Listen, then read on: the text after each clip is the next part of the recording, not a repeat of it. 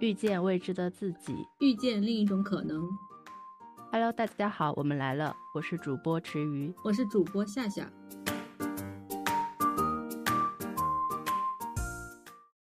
池鱼，好久不见了。对。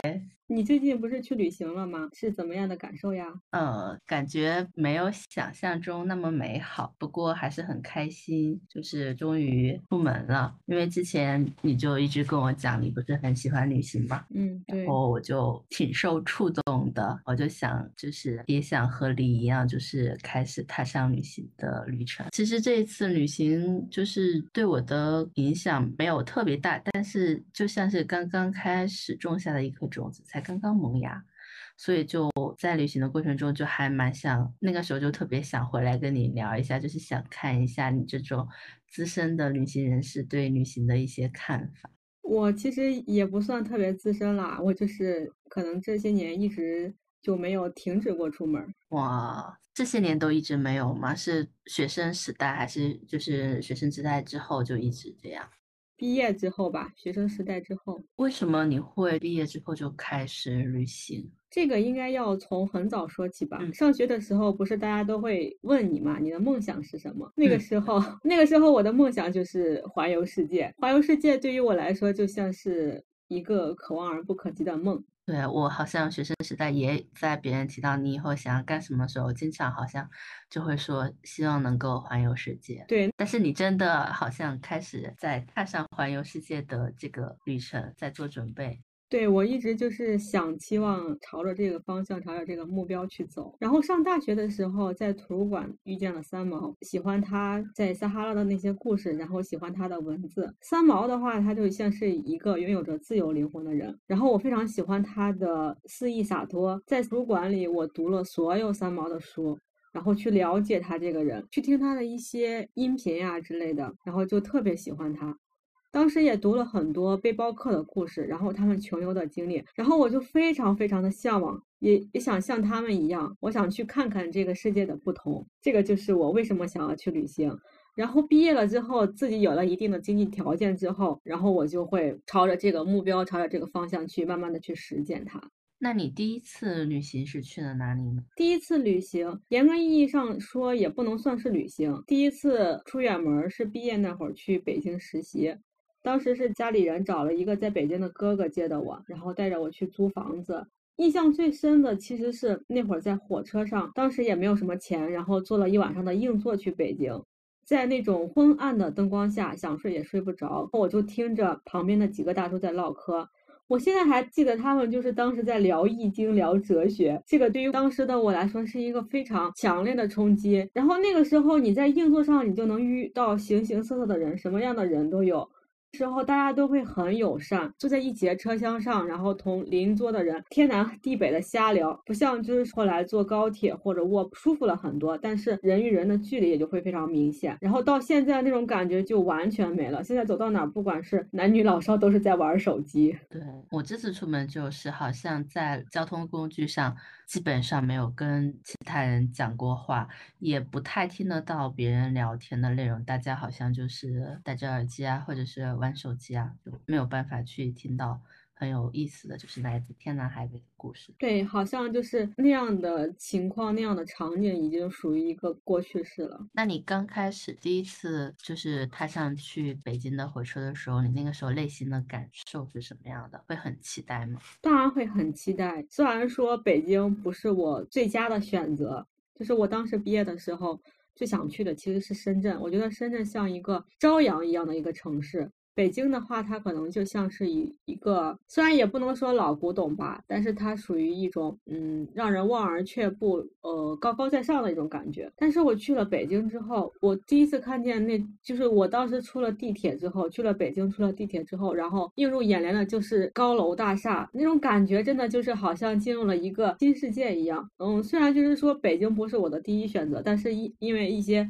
机缘巧合，我去了北京之后，然后在北京待了几年之后，然后我就会发现我喜欢上了这个城市，就是它也是我除了就是说我的家乡之外最喜欢的城市。你会觉得你在北京的这段日子就像是一场旅行吗？对对对，是的，我就是抱着去旅行，然后去感受这个城市，相当于我就是一个这个城市的一个过客，一个访客。我在北京的这段期间的话，就是会呃到处去逛北京大大小小的各个景点呀，然后一些胡同呀，就会逛的会比较多。那你那个时候是自己一个人去？在北京吗？对，大部分其实是一个人，一个人逛图书馆呀，一个人逛博物馆或者美术馆，去听音乐会什么的。还有很多时候是跟朋友一起嘛。嗯，这么说吧，就是当你在这个城市的时候，尤其是北京这样的城市，大家其实或多或少都想去北京看一看，想去旅行的，想去旅游的嘛。嗯。然后就会要招待各种各样的亲朋好友，然后会带着他们去逛北京的大大小小的景点，这样子。那你就是在陪伴这些亲朋好友。之外的时候，其实也会经常自己一个人去看北京很多地方，是吗？对对对，还是比较多的。因为不能出远门的时候，我就会想着多看看身边的这个城市，然后去发掘它的一些美好，就像是在一个短短的旅途中吧，这样的。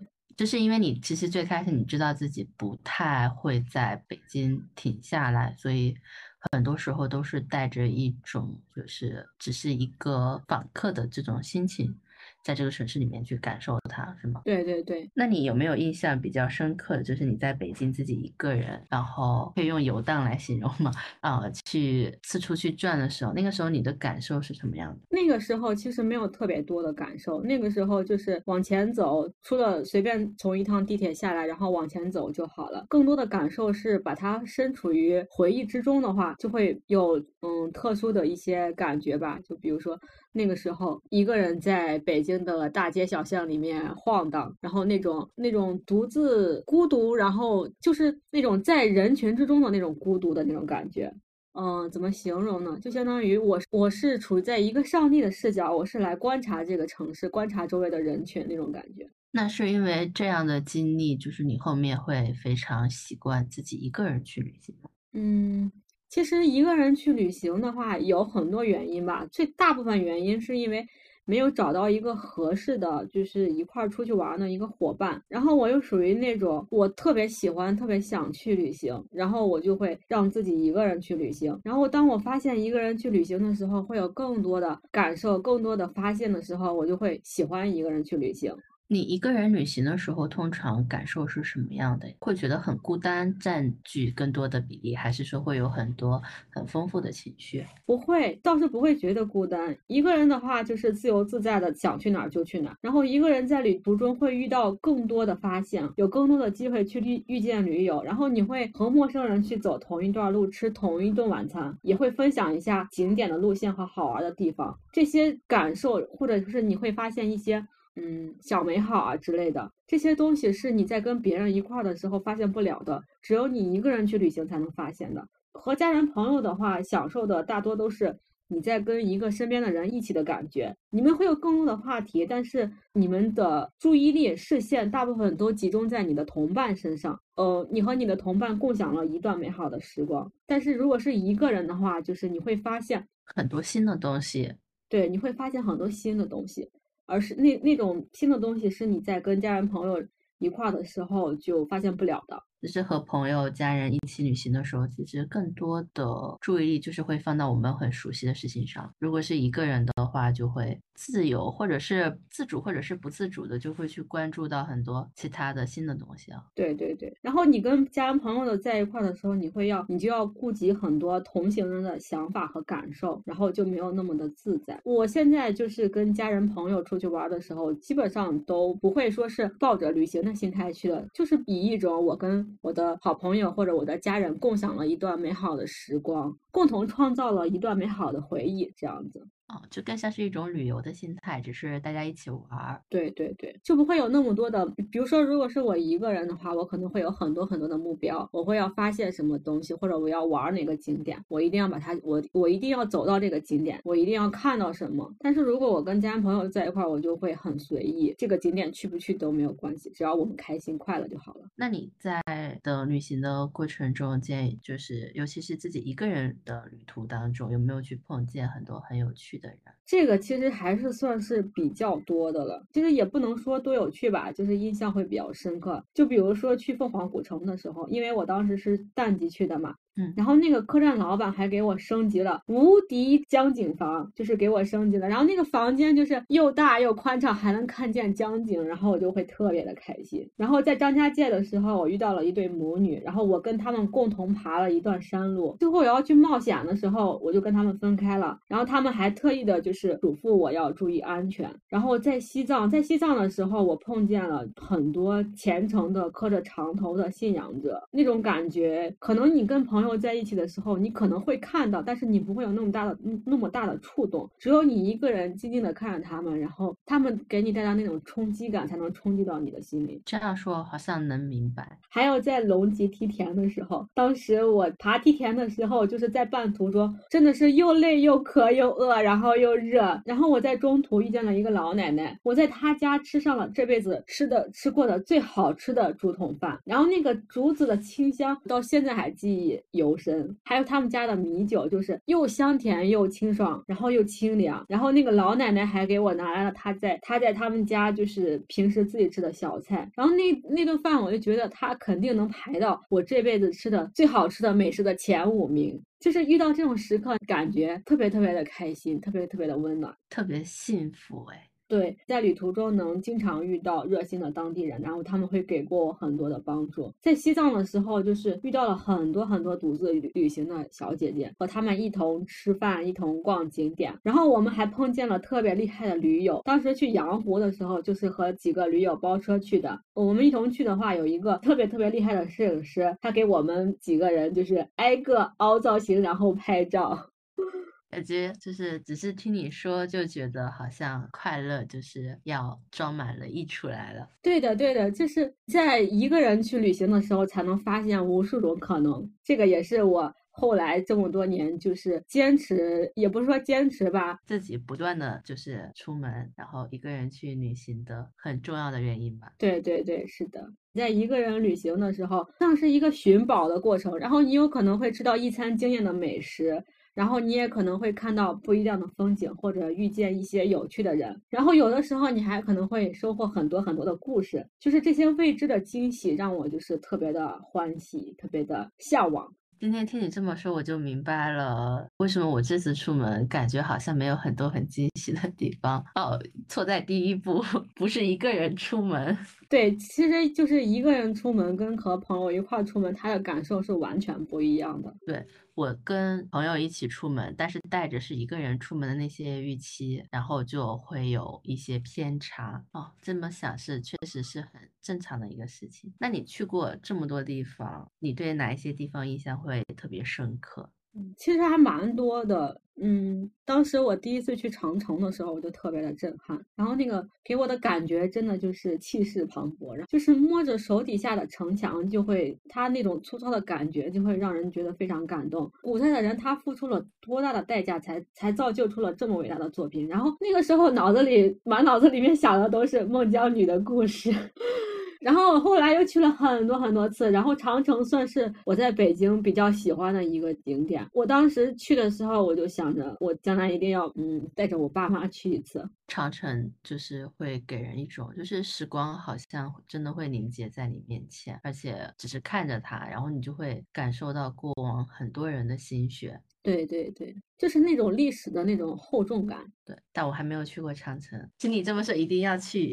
就是第一次去的时候，就特别特别的震撼，特别特别的感动。那你推荐，你推荐就是去长城的话，第一次是一个人去比较好，还是和朋友一起去比较好？我觉得，嗯，我觉得其实最好是一个人去。好，收到。啊，那你继续，还有一些其他地方比较印象深刻。然后我在北京的话，就是北海公园也是去的比较多的地方。北海公园你知道吗？就是那个让我们荡起双桨的那个地方。嗯嗯嗯，知道，在歌声中听过。对，然后那个北海公园也是我去的比较多的地方。我闲了就会去。我在北海公园的话，就喜欢在岸岸边吹着风呀，晒着太阳，然后我就仿佛回到了从前一样。我在大学的时候，我们我们学校就有一个池塘，然后我就平时就喜欢在那个池塘旁边睡觉晒太阳。然后我在北海公园的时候，我就回到了那种感觉，像好像回到了过去一样。它为什么会让大家就那么轻松？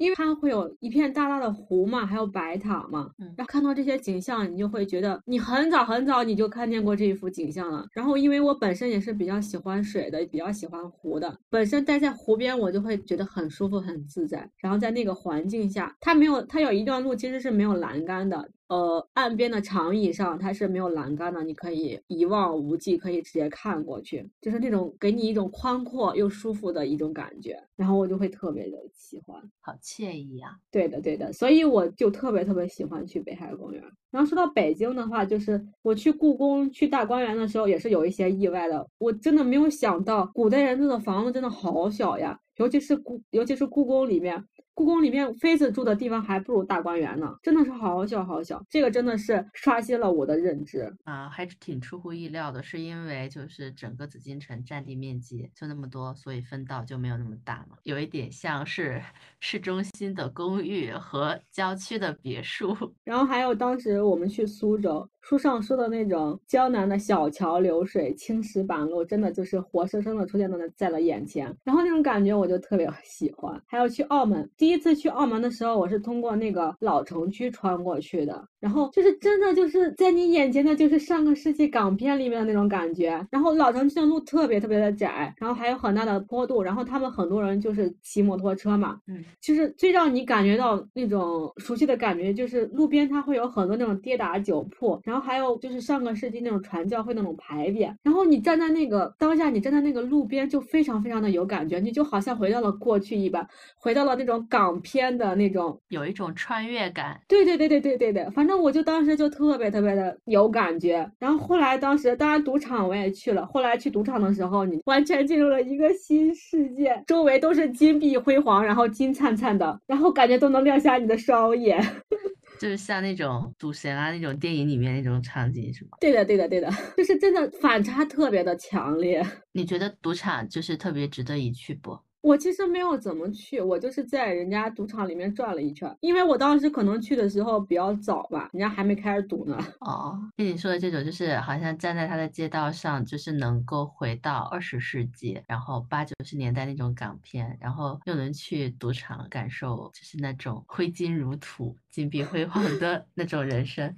好，还蛮值得体验一下。是的，是的，我本来就是比较喜欢那种老建筑、古建筑嘛，然后那个时候我就会特别喜欢，然后我觉得以后有机会的话，还想再去一去。那你去了那么多地方，你最喜欢的地方是哪里？最喜欢的当然是西藏了，西藏真的就是随便一拍都是桌面背景，然后我也体会到了他们说的那种你的身体在地狱，然后你的眼睛在天堂，真的是名不虚传。是因为高反吗？我没有高反，我没有高反。可能我的就是还比较幸运吧，在西藏没有没有遇到高反，但是海拔特别的高，你会肯定会头疼，然后风又呼呼的，然后你又会头疼，然后你又缺氧，就是 就是那种感觉。身体很难受，但是呢，眼睛又觉得真的是视觉盛宴啊。对啊，我真的从来没有见过那么美的雪山，然后那么美的湖泊，然后那么纯净，就像是不像是这个世界，不像是这个人间的一样，就好像是天天外来物一样。然后你在西藏的话，就是它还保留着最原始的风景，没有任何污染的风景，真的就是天堂一般。就没有被人类的一些行迹所污染、所打扰。对对对对的。然后还有布达拉宫，布达拉宫其实我对里面那些金灿灿的佛像其实没有什么特别大的感觉，它里面的佛像全都是金的，纯金铸造，然后里面各种各样的宝石，就是很土豪的那种感觉。然后我最喜欢的其实是布达拉宫的夜景，然后我当时在。趴在那个广场的地面上拍了好久，然后我得了很多很多的大片儿，很多很多喜欢的照片。哦，我听说现在就是说那个布达拉宫的广场上面铺了很多镜子，装了很多镜子，然后就会方便大家去拍这个夜景、拍倒影。哦，布达拉宫的广场是不是有首歌是这么唱的？我要去拉萨吗？是很记得清了。嗯，我也记不太清了，但是应该是有一首歌的。真的，西藏真的好美好美，因为它就是比较原生态嘛，所以它的条件还是比较艰苦的。我觉得高反，高反这种东西会不会说第一次高反，第二次就不高反了？嗯，高反可能就是需要有一个慢慢的适应过程。它其实大家都会或多或少都会遇到高反的，只不过有的人重，有的人轻而已。就是第一天的话，可能前面几天你就不要洗澡，然后也不要洗头，然后等你，他肯定会有一点头疼，或者你如果缺氧的话，你可以吸氧。等到过了那两三天之后就好了，百分之七八十的人其实都是可以的。然后因为西藏的话，嗯，它不是有林芝嘛？林芝属于呃塞外江南，可以称作为塞外小江南。它的海拔就会比较低，然后它的景色也会比较好。如果去不了西藏的话，可以先去林芝适应一下，它的海拔应该也就两三千吧。哦，那还可以。嗯，对，很多人就是还蛮喜欢去林芝的。当然，林芝因为就是比较容易去嘛，林芝现在也慢慢的商业化了。商业化就是要早一点出门，早一点去，在很多地方还没有商业化的时候，早一点见到它更原本的样。好像现在没有商业化的地方都很少了。那你以后还想去哪一些地方？以后，因为我基本上都是去的国内嘛。国内的话，除了我去过的地方的话，我还想去新疆、内蒙这样的。当然，我还是很想去西藏的，因为西藏我只是去了一部分地方，还有好多没去呢。我特别想去转山，你知道吗？我也我也想去转山。国外的话，就是就想去的都地方就比较多了，因为国外没有去过。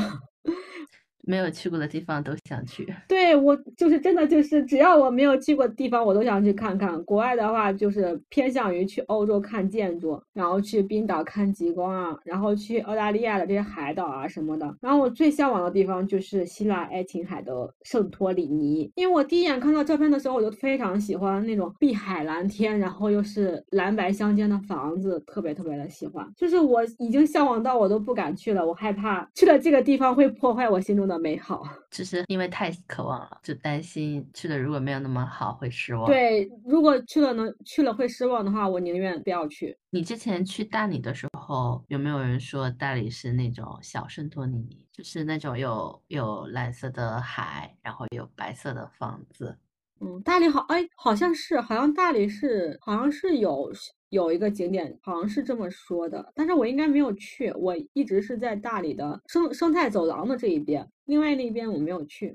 听你说，感觉旅行真的很美好，就是感觉会让人就是整个人都会一下子进入到就是一种生命能量就是迸发出来的那种状态。反正不管我有多不开心，只要去旅行，我就能把一切的不开心放下，然后整个人虽然你身体会特别累，然后但是你的整个人就会特别特别的放松。那你出去的时候就是一直都是很开心吗？会有不开心的时候吗？也有，其实旅行它不是嗯完全都是全部都是美好的，旅行中也有很多很多的不美好。我也就是 遇到过很多担惊受怕的时候。对，尤其就是说你一个人出去的时候，你不会就是心里很担心吗？担心安全啊什么的。没有去的，去之前不会担心，当你真正遇到了一些一点点的呃危险的时候，你才会担心。但是只有当下那一刻。我当时去张家界的时候，去之前就是人家路边有很多卖东西的人，就告诉我不要把自己的食物放在外面。然后他们会有一些呃那种不都还是那种呃什么，就是那种包可以卖给你嘛，你可以把你的东西放在包里面嘛。他们说会有猴子来抢你的东西，我当时就没有听路边人的劝告，我当时就是分不清他们真的是想卖 卖东西给我，还是真的是好心在劝我，我当时真的分不清。然后我就整个人特别特别胆大，也不能说胆大，应该说愚蠢吧。提着一袋吃的，然后就走进了金边溪，嗯，然后相当于就是你在就是拿着 拿着一包吃的走进了猴子堆，然后然后那些猴子特别的胆大，有一个猴子它直接上来扒住了我的袋子，它一半身子在我身上，一半在身，一半在袋子上。然后我当时就大喊大叫，特别特别的害怕，把那个猴子甩来甩去的甩不掉。然后那个猴子它撕破了那个袋子，塑料袋子，然后它抢走了一袋面包。然后我当时特别特别的害怕，好在他们抢走了这袋面，抢抢走了这袋面包之后，一群猴子就在那儿抢着吃。然后我当时就特别特别的害怕，然后我就把剩下的东西抱在怀里，坐在一旁的石洞上瑟瑟发抖。然后我也不敢拿出来把这些吃的塞进包里，包里面，因为远处还有两个猴子在那儿看着我，在那盯着我。然后我。们就互相观望，你盯我，我盯你。我拿着手中的那个地图嘛，不是有地图嘛，我把它卷成一卷，然后拿着地图试图来吓唬他们。那当时都特别特别的害怕。然后那两个猴子看了我两眼，然后那两个猴子就走了。猴子走了之后，我立马就把我的吃的塞进包里面跑了。原来就我知道峨眉山的猴子会抢东西，原来张家界的猴子也会抢。对，然后我当时跟我的朋友说，我当时走过那段路之后，我跟我的朋友说我被猴子抢了。然后你猜我朋友他们第一反应是什么？大笑。没有，他们第一反应是你有没有跟那个猴子拍照？然后有的游客人家就特别胆大，会跟那些猴子拍照嘛。然后我在张家界的那那那两天，然后我就对猴子产生了阴影。然后我看见猴子，我就躲得远远的。然后我就看书上说嘛，不是说一个人在压力下的反应是他内心的最真实的想法。那我当时的想法应该，我自己个人的内心应该就是我会绝不让步，我要死磕到底。就我听你说的时候，我当时在想，那个时候是什么季节呀？那个时候应该是五六月份吧。啊，那那那个时候其实差不多可以穿短袖了。对对，就是穿的比较单薄。啊，那我觉得我可能我第一反应就是天呐，面包给他吧，千万别把我抓破了，还得打破伤风。对对对，就是我当时特别的，按理来说你应该第一时间把你的那一包吃的，然后扔扔给那些猴子，然后你就赶紧跑。但是我当时就没有，我当时下意识的是手 抱紧我的袋子。就是要守护住，抱住，对，下意识的就要把我的食物牢牢的把住，我不行，我不给你们。哦，这个就让我想到好像是哪个景点，他们的猴子就是很喜欢抢东西，然后景点的旁边就有一个那种疫苗接种的那种小屋子，就是打狂犬疫苗，抢东西，然后被抓伤了就得去打。是是要打的，但是我当时应该算是比较幸运的，因为那两只猴子它是看着我跟两，它那是朝我走过来，然后我们互相观望，它最后放过了我。他说这个人算了。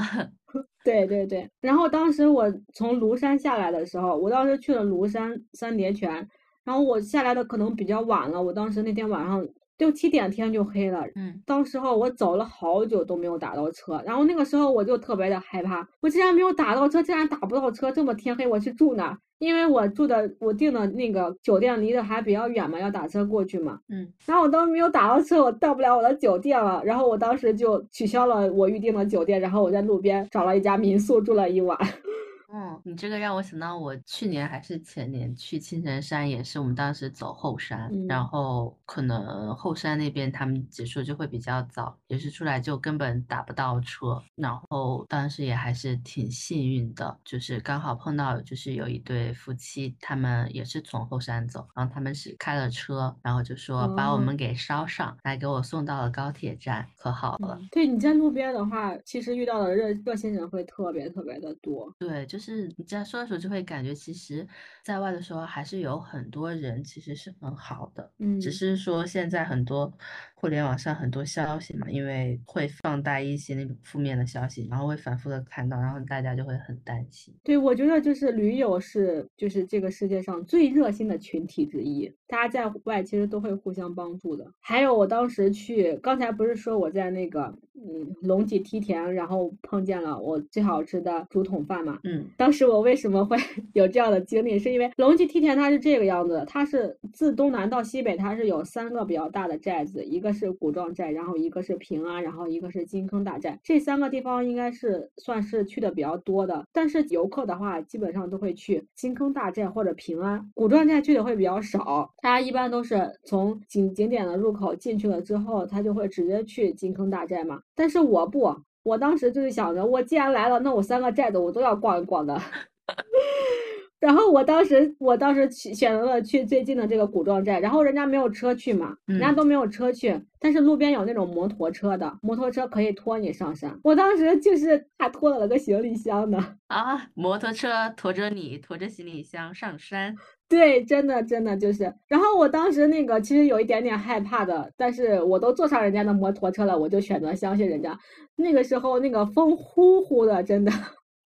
坐在摩托车后面，然后那个摩托车往往山上跑，风呼呼的。然后他把我就是放在那个嗯山，就是那个古庄寨的那个门口嘛，然后上面就是梯田了嘛。我沿着梯田往上走嘛，当时走了四五个小时，才会有中途又累又渴又饿又又热。你拖着你的行李箱往上走了吗？是的，是的。我忘了我当时是行李箱还是背了个大包，但应该是行李箱。天呐，你拖着行李箱去梯田，一般人真。对我当时就是，我当时晚上到青旅的时候已经非常非常晚了。我到青旅大厅的时候，人家有几个人在那讨论第二天要早起看日出嘛。嗯，然后我当我当即就决定我要跟他们一块去看日出。我那个时候超级累，当我爬到青旅的床上，然后我把我的充我的相机、我的手机充好电之后，我就倒头就睡了。但是我第二天早上还就是早起了。然后第二天早上比较悲催的就是，我第二天早上起来之后，我发现我的手机坏了。啊？为什么？手机就是充不进去电了。是那个插座的问题，还是你手机的问题？手机坏了，一个人出门在外，手机还坏了。然后旅行结束了，回家了之后，手机都没有好啊。我后面那几天就是在没有手机的情况下，照样在那玩儿。那那你怎么知道路呢？因为我就是我早些年我出门的时候，我每一天要去哪儿，怎么坐车，坐什么车，车票都是提前买好的。你只要在那个时间点儿 到那个地方就好了。哦，那个时候也不需要说像现在出去都是扫码。啊，是的，是的，当时就是当时其实已经到最后两天了。我在龙脊梯田应该是倒数第二天还是倒数第三天了。嗯，后面的行程全部其实都是定好的，你只要就是按着你的路线走就好了。它也不是完全坏了，它就是手机也不是完全坏了，它只不过就是必须得插着电源充，一直充而已。哦，就是可能是电池坏了那种。是的，是的，是的，但是也挺悲惨的。刚刚听你这样说，我就还特别，我刚刚在想，如果说刻意的去开启一场没有手机的旅行，不知道会是什么样。那我觉得你现在就寸步难行了，你走到哪，人家你你都没有零钱找给你。哦，倒也是，就是带一个，就是只扫码，然后其他什么都不使用，自己强制性的把其他的手机，就其他的手机应用都给它锁起来。嗯，可以倒是可以。我早些年为什么能这样，就是因为我早些年出门之前，我的攻略做的特别特别的足。特别特别的详细，我每天去哪，我每天住哪，我每天坐什么交通，几点到几点坐什么交通，几点到几点是哪个景点，景点之间的交通路线，我是坐公交还是坐地铁，我我是去客运站还是什么的，全部都规划的特别特别的详细。我真的就是按照我的既定的规划，然后就往前直线往前走就好了。今天我计划要逛五个景点，那我这个五个景点肯定都都能逛到，严格按照你的计划执行。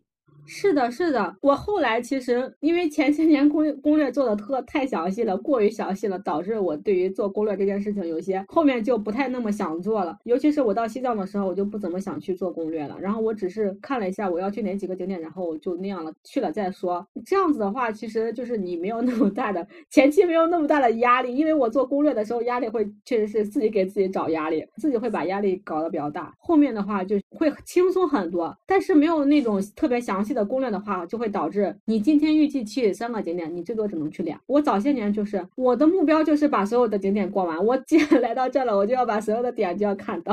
就是你做这个这么详细的攻略，一部分是出于你个人性格原因，有没有一部分是说可能这个样子也能提升独自在外的一种安全感？对对对对的，就是我觉得就是你要提高你的安全感的话，你要抵御害怕的话，一个是。你要做足够详细的攻略。二一个就是呃公共交通，早些年还会出现出租车载客嘛，对吧？当地的人会用出租车来载客，有一些黑车啊之类的。也不是早些年吧，现在也会，是吧？对，早些年就还挺担心的，所以我早些年做攻略做的特别详细，然后全部是公共交通。你有没有在路上碰到过来自人的危险？就不是猴子啊、环境啊这种。人的话好像没有啊。那其实真的还是可能我我比较大条吧，比较安全。其实你在国内根本不用担心这个，我觉得在国内安全系数还是很高的，而且都是同样的语言，都是同样的语言环境，大家都还蛮热心的。我觉得你在外的旅行的安全系数跟你在你所在的城市它是一样的，你在你所在的城市它也会出。出现意外吗？它那个概率我觉得是一样的。除了说做一些比较详细的攻略嘛，然后类似于选择公共交通这种，还有什么其他的方式可以提高就是独自出门的一种安全感吗？就是攻略，你要了解的足够多，你就会增加你的安全感，不会出现那种无法掌控的那种情况。那你会做一些其他的准备吗？比如说跟家人朋友一直处于一种联系状态，或者说做一些紧急预案之类的。我觉得其实应该是要有的，只不过你没有，我很少做。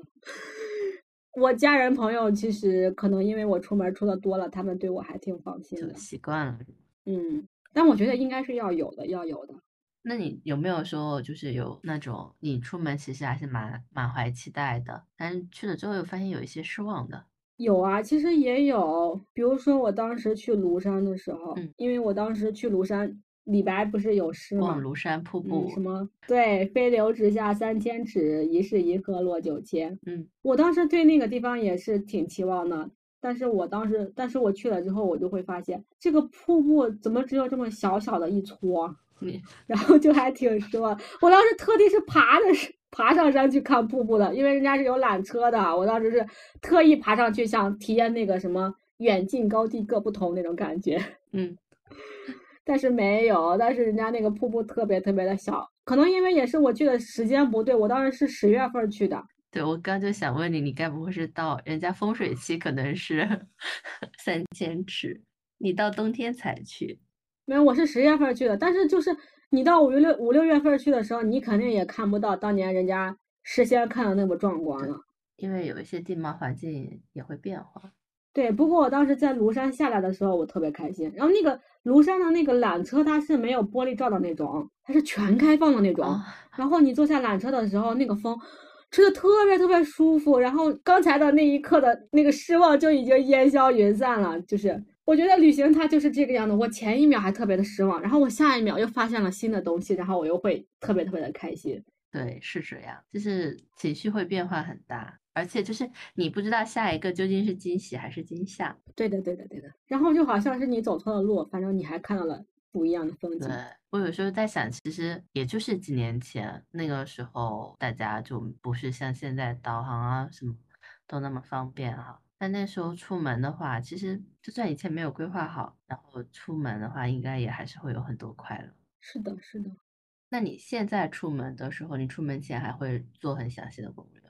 应该不会了。我早些年出门做攻略做的比较足，还一个原因就是早些年比较激进，想看的东西太多了。然后这些年的话，其实因为很多东西其实已经看过了，很多东西对于我的吸引力没有那么大了。然后，而且就是说，嗯，我也就是想体验那种，因为就是你，你如果你把攻略做的特别的详细，基本上你在这个景点能看见什么也是大致能清楚的，就是缺少了很多意外的，意外的惊喜也有，但是还是很少。对于这个景点本身的意外，其实就会比较少了。然后我这些年的话，就是期待，尤其是去西藏的时候，我就想，我就不做攻略，就没有对，没有做特别多的攻略，然后想就是说。想在旅途的过程中，让自己去发发现一些新的东西，这样子，就是感觉想去哪里玩，可能就临时做一下决定就去。对，不会做太多的攻略，不会太详细了，会让你自己去学习，在这个旅行过程中发现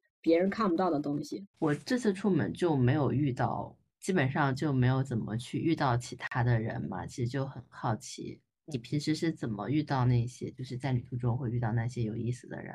嗯，首先前提条件是一个人要一个人去，然后第二个条件就是青旅吧，住青年旅社。青年旅社，因为同样的，你想遇你想遇到的这些人群，几乎基本上都在青青年旅社里面青旅，然后多和别人交流吧。因为每个青旅它其实都是有群的，群里面的话会有很多驴友，他们会分享他们哪天要去哪个地方，或者有些人他们会找，比如说一个人出来的，他会找有没有人一块去吃饭啊什么的。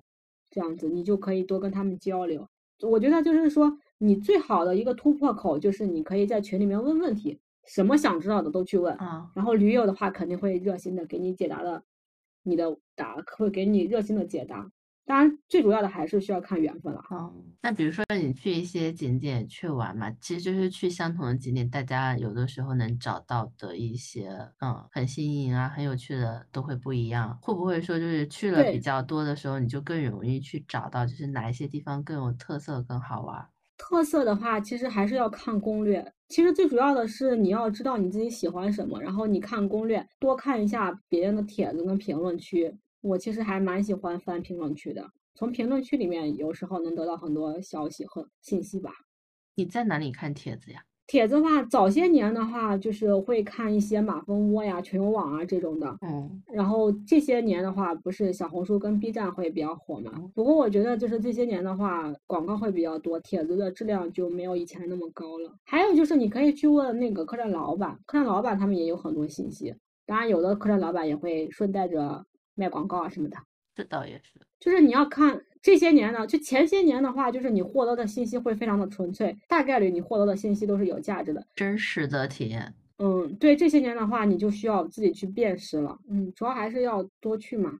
我这次我就觉得，其实去问客栈老板是一个挺方便的一些措施。但是有的客栈老板他就是会给你推荐一些好。真实的会给你推荐一些，因为他没有跟别人有合作的话，他给你推荐的东西都会比较真实。有的客栈老板他是他是跟一些呃旅游公司有合作的，哦，这样子的话，可能就是也还是有很强的营销性质。是的，是的。那你觉得就是出门嘛，做了攻略啊，然后大概也预期的差不多了，但是对于整个旅行的一种体验来说，有没有什么要提前注意的地方，然后去提升自己？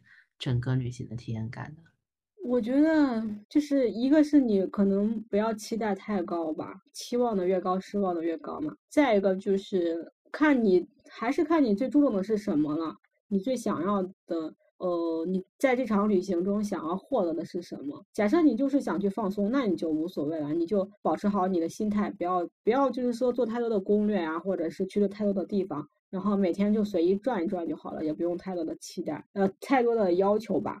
然后假设你真的就是对这个地方就是特别喜欢，想去看一些风景啊，想去体验一下什么东西的话，那你就要把攻略做好，一定要把攻略做充分了，才能会有比较好的体验。不然的话，就是你很很容易就是说，你如果不做攻略的话，很多容很多东西会容易漏掉，很多可能就是说有一个比较好的地方，然后你没有做攻略，你不知道。如果你在一路上都没有什么机会知道的话，那你这个地方可能就错过了。攻略这个事情其实还是挺重要的，尤其对于我这种出门还比较少的人来说。对的，对的。前些年做攻略也是一种特别 享受的事情。这些年，可能比如说我现在假设你现在让我去国外，因为我对国外的那个安全感太低了嘛，嗯，那我肯定就会做很详细、很详细的攻略了。嗯，可能会有 Plan A 啊、Plan B 啊这种的。你去国外的话，也会更优先考虑一个人去吗？国外的话，会优先考虑和朋友一块儿去。举手报名。好呀，好啊，因为国外确实是这个安全的系数有点低，尤其是对于没去过国外的人来说。对，第一次去的话，最好还是和朋友一块儿。嗯，我都会担心到说，就是要不第一次去先跟个团啥的。对，我也当时会这么想过，如果实在没有朋友的话，可能真的会考虑跟团，可能也会找一些当地的团之类的。你自己在国内出去的时候，都基本上没有跟团，是吗？也有吧，也不能说完全没有。我当时去西藏的时候，林芝那条线我就是跟团的。当然，跟团的体验对于我来说，跟团的体验会差很多，就是吃也吃不好，睡也睡不好，景色的话你也没看多少。嗯，然后就是一直被催催催。对对对。那你现在会觉得旅行对你来说意味着什么呢？旅行。对，因为有的人不是说。旅行是一种良药嘛，可以治愈生活的痛苦。旅行对于我来说，它是探索这个世界最好的途径。我的我的人生追求吧，就是读万卷书，行万里路。然后你真的在读万卷书，行万里路？嗯。只能说过去的十年这一条践行的特别好，是就是希望未来的话会有更多的机会出去玩吧。我觉得旅行的话还有一个点比较重要的，就是在于你不要第一次就去了一个特别特别好的地方，还是 循序渐进吧。不然你看过了最美的风景之后，你对于其他的来说啊，曾经沧海难为水，对其他的都是过眼云烟了。嗯，对，是。但是旅行其实也不会会直接给我们一些答案哈。对，它就像是一个找到答案的机会。对，它只是给你提供了一种途径，一个机会。真好，读万卷书，行万里路。如果说让你分享一本，就是你带在路上会看的书，你会分享什么？像哪一本？好像好像没有特别。我觉得任何能让你放松的书都可以，不要看那种小说呀什么之类的，能特别吸引你注意注意力的书，要看那种比较轻松的书。就是在家的时候，一边读书一边想象着接下来的一场旅行。然后在旅行的时候呢，又可以看一些很轻松的书，哎，感觉是人生的一大享受。是的，我已经从今天跟你的对话中提取到了我下一次旅行要注意到的事情。那你可以罗列一下。第一个是一定要一个人出门，这个事情我本来这一次是践行了的，只是没有想到临时出了意外。然后第二个是要做攻略，做一个特别就是。在做攻略之前，其实还是要要首先先清楚，就是这次旅行其实最想得到的是哪一方面，就是是好吃的好玩的，还是风景，还是说想要去认识更多人，先有一个侧重点，然后再去做攻略。嗯，然后第三个就是不要去一个特别好的地方。对 我可能会先想，就是先从更近一点的地方开始，就是比如说一天的，然后两天的，三天的。然后先从周边，然后再到省内，再到省外，这个样子。嗯，我早些年出去玩的时候，但凡这个地方有古建筑，我还要看书，还要看纪录片呢。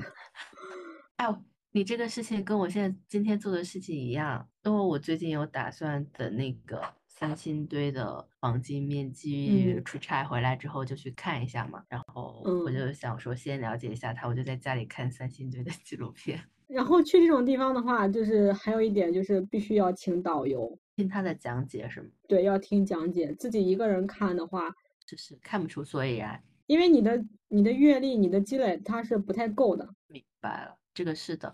我之前自己去逛一些博物馆啊，那一些或者展览的时候，感觉就是走马观花嘛，确实会，你感觉你在物理空间上跟它隔得很近。但是其实又隔得很远，是，就是就是你看不到人家这个东西好在哪儿。对，所以我决定要开始期待我的下一次旅行了。你你最近有出去的打算吗？最近应该没有，得等到明年四五月份了吧。就是去哪里已经想好了吗？也没有。其实我有很多地方都想去，我比如苏州的那些，之前不是说去了周庄嘛，我特别想再去一次。不知道还能不能找回之前的那种感觉吧，但是我还是想去一次。然后还有国内的话，黄山我特别想去爬黄山。我其实刚才没有说爬山哦，我之前泰山、华山我都爬过的，然后我还蛮喜欢爬山的。也不知道现在有没有这个体力了，但是我还是想去一下，想去一下黄山。当然，黄山的话，可能黄山一年四季各景都不同嘛，我可能会想去爬黄山。还有的话，因为这些地方其实一个人都是可以去的。像内蒙啊、新疆啊这些，一个人都没有办法去。还有国内的话，嗯，可能就是澳门吧，澳门可能会再去一去，但是不一定，反正可能还是想去的。还有就是西藏，又说到西藏，感受出来了你对西藏的热爱。嗯，哦，其实还有一个很技术性的问题问你啊，因为一个人出去嘛，然后其实，在很多时候他的那个开支会比。多人出去，人均下来会更高嘛。嗯，你说一个人出去，对啊，一个人好像会低一点吧？会低一点，人均下来哦。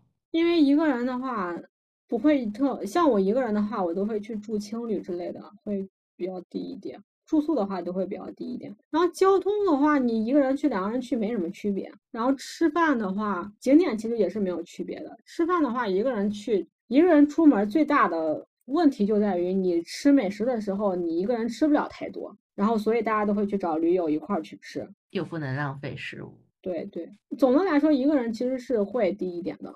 其实就是一个人出门的时候，其实去住那种青年旅社，其实是很好的一个选择。对，价格上来说又会更实惠，而且是可以认识到很多也许是志同道合的人。兴趣也有一些相似啊，因为你现在就是说，就比如说你现在在路上的话，就是在旅游景点的路上碰见有趣的人或者能同行的人，可能性已经比前些年少很多了。我觉得剩下的唯一的途径就是在青旅了，就感觉现在大家出门基本上都是结伴。是的，不过就是也不能说全部吧。我感觉我当时去西藏的时候，就很多都是一个人。我这次出门就感觉基本上就是因为我们有也会临时拼一下团嘛，那种，嗯，大家基本上就是两个人、三个人、四个人啊这样一起，基本上就没有一个人。嗯，反正一个人也也不能说少吧，但是也没有那么多。这样说，其实确实青旅可能是非常好的一个途径了。你如果去了青旅，你就会你就会发现很多有一半儿都是一个人。嗯，好的，我下一次出门我就要住青旅，如果你跟你的朋友一块儿的话，或者你跟家人一块儿的话，基本上不会选。对，基本上不会选择青旅。但是如果你是一个人的话，反正我一个人出去住酒店也住，不过少。这个青旅是今天晚上很大的收获之一。可能也是因为我早些年看了好多好多关于这些背包客的故事、旅游的书，看的特别多。他们经常就是住青旅。对他们一个选择就是青旅，然后还有一些背包客，背包客嘛，有时候会住一些别人家里那种哦，就是沙发客。沙哦沙发客。